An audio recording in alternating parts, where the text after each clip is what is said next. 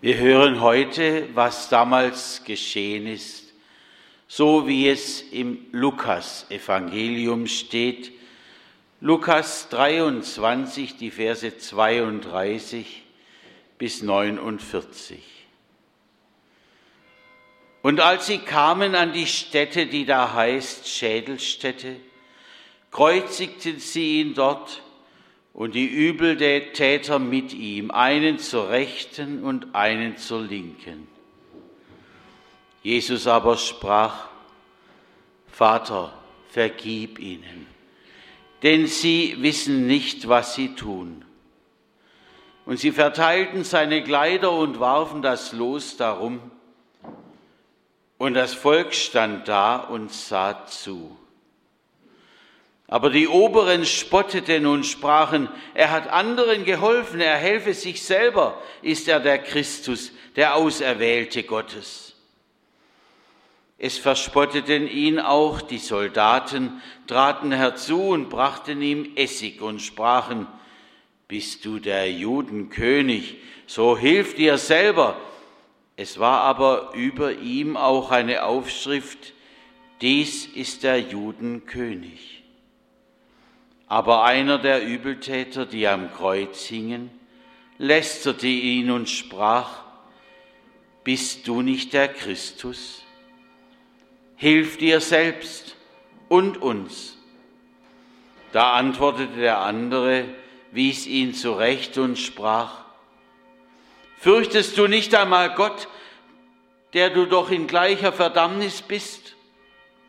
Wir sind es zwar mit Recht, denn wir empfangen, was unsere Taten verdienen.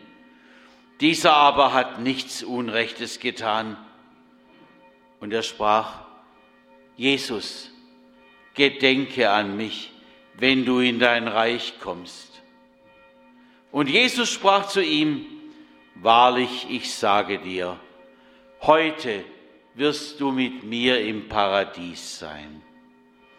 Und es war schon um die sechste Stunde. Und es kam eine Finsternis über das ganze Land bis zur neunten Stunde. Und die Sonne verlor ihren Schein.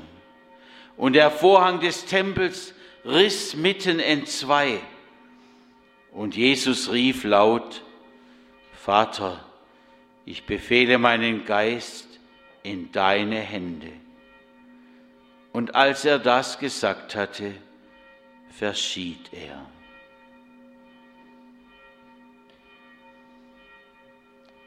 Als aber der Hauptmann sah, was da geschah, pries er Gott und sprach, für wahr, dieser Mensch ist ein Gerechter gewesen. Und als alles Volk, das dabei war und zuschaute, sah, was da geschah, schlugen sie sich an ihre Brust und kehrten wieder um. Es standen aber alle seine Bekannten von ferne, auch die Frauen, die ihm aus Galiläa nachgefolgt waren, und sahen das alles.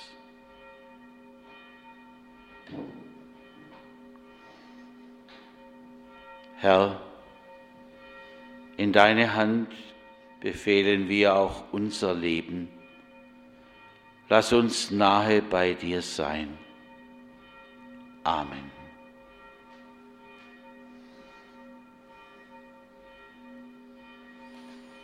Es sind nur wenige Worte, mit denen Lukas das Schwere berichtet, was hier passiert ist.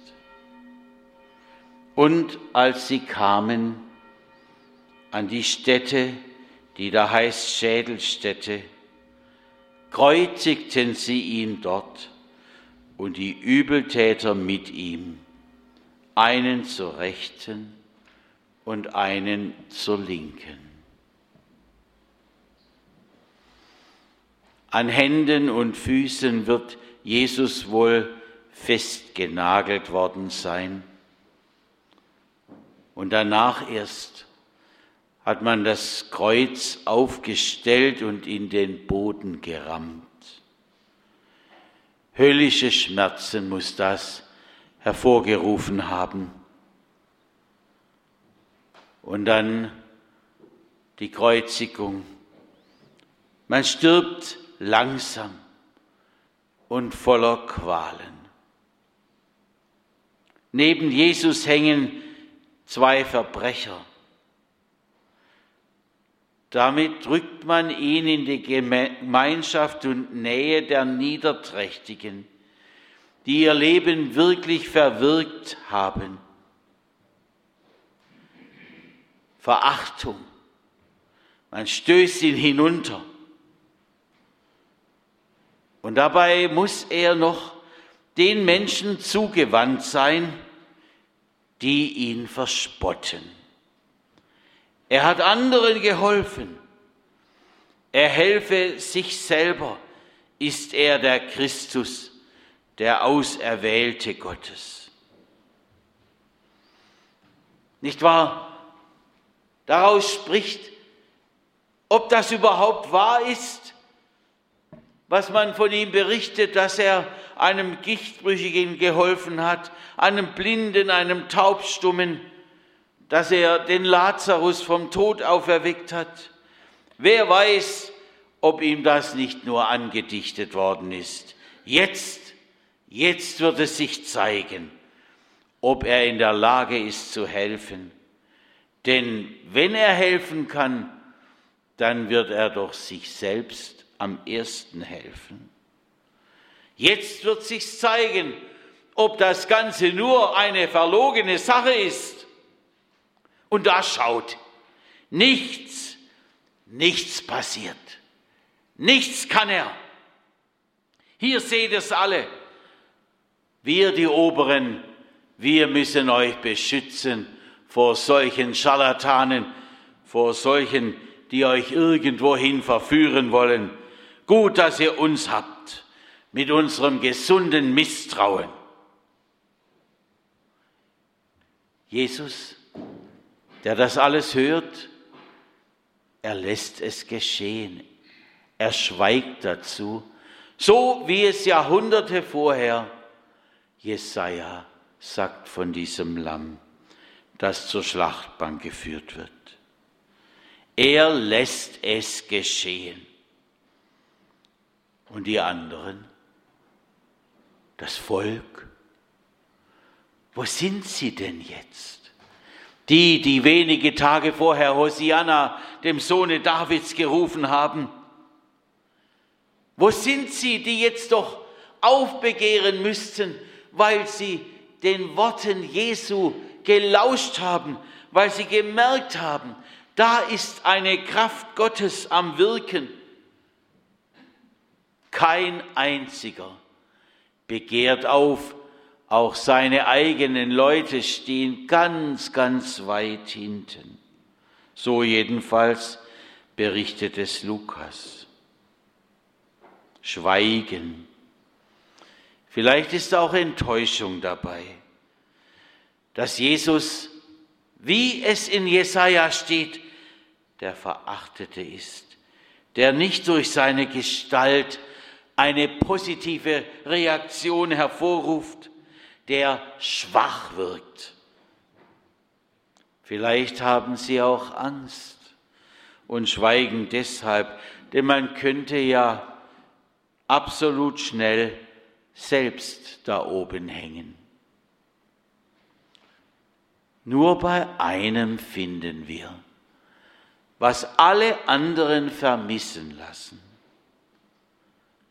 Vertrauen. Und dieser eine ist ausgerechnet einer, dem man das überhaupt nicht zutraut. Am Kreuz hängt er wie Jesus. Und er weist seinen Kollegen zurecht, der auch mitgespottet hatte. Und dieser Verbrecher, wendet sich an Jesus und sagt, Jesus, gedenke an mich, wenn du in dein Reich kommst. Und Jesus sprach zu ihm, wahrlich, ich sage dir, heute wirst du mit mir im Paradies sein. Das ist doch Das ist doch wie eine verkehrte Welt. Es gibt auch unter uns verachtete Menschen, Menschen, denen man nie etwas Gutes zugetraut hatte. So einer ist der. Und der als einziger macht den Mund auf und wehrt seinem Kameraden da drüben. Er bekennt, er bekennt sich zu Jesus und er bittet um Gnade vor Recht.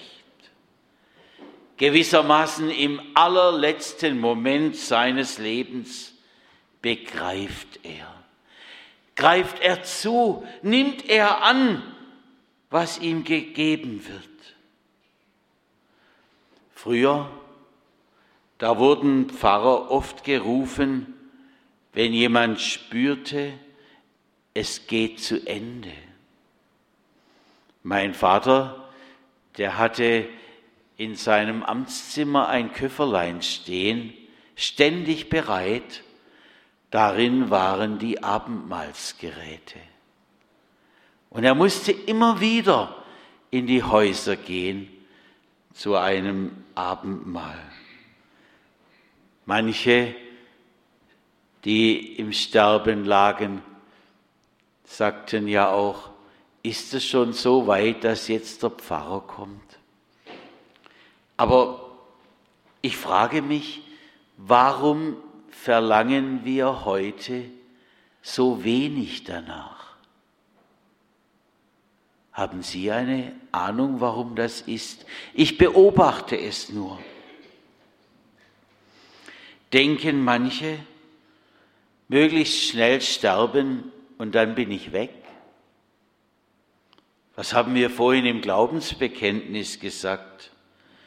Von dort wird er kommen, zu richten die Lebenden und die Toten da steht noch etwas aus. Dieses alles entscheidende Gericht. Und daran muss uns ausgerechnet dieser Verbrecher erinnern.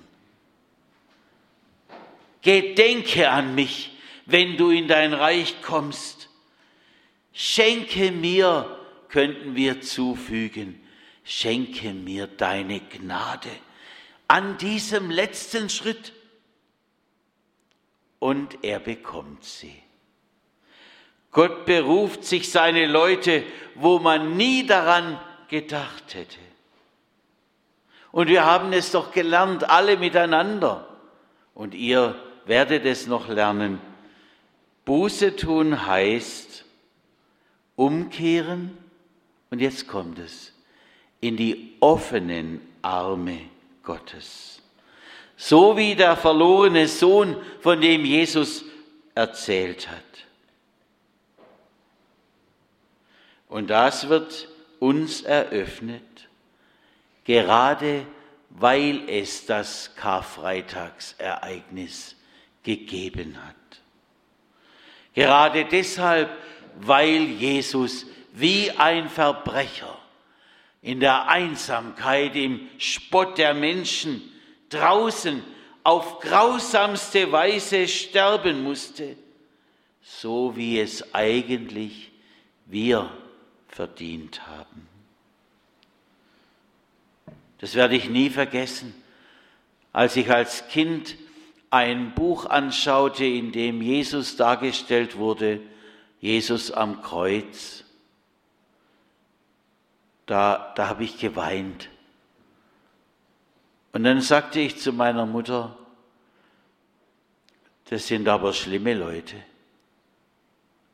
Und sie sagte zu, zu mir, deine Lügen sind auch diese Nägel, die Jesus plagen. Das ist mir hängen geblieben. So ist eine Beziehung zwischen dem, was wir verdient hätten und was er leidet. Herr, gedenke an mich in deiner Gnade. Das soll auch unsere Bitte sein. Das dürfen wir mitnehmen aus diesem Gottesdienst. Wir haben eine Chance, auch wenn so und so viel passiert ist in unserem Leben. Wir dürfen wie dieser Verbrecher auf Jesus zugehen und ihn bitten um Vergebung und spüren, er ist für mich, für mich ganz persönlich gestorben. Das ist, so schwer es ist, sein großes Karfreitagsgeschenk an uns. Aus Liebe hängt er da am Kreuz. Aus Liebe zu uns. Amen.